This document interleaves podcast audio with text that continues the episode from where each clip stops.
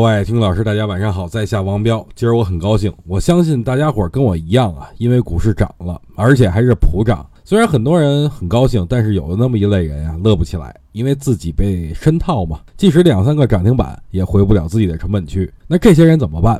哈，以目前的这种形式，我只能劝这些人啊，不要卖股票，三个月以后再看。如果还回不了本的话，最起码您的损失会变得很小。因为我昨天在语音里也说了，目前这个位置吧，就是技术加政策的双重底。目前被套的人就要看您是否有耐心等待了。今儿呢，表现比较不错的啊，有三个板块，稳居榜首的就是高速管，但高速管就是超跌反弹，未来是否还有黑天鹅，这个也不好说。如果要做高速管的话，就是以短线为主。板块涨幅第二呢，就是次新股。对于次新股，我觉得完全是被错杀的，持股周期半个月应该是没什么问题的，我很看好。板块排名第三的就是雄安，这个我不用多说了，只要各位记住一句话就行了，那就是千年大计能做千年。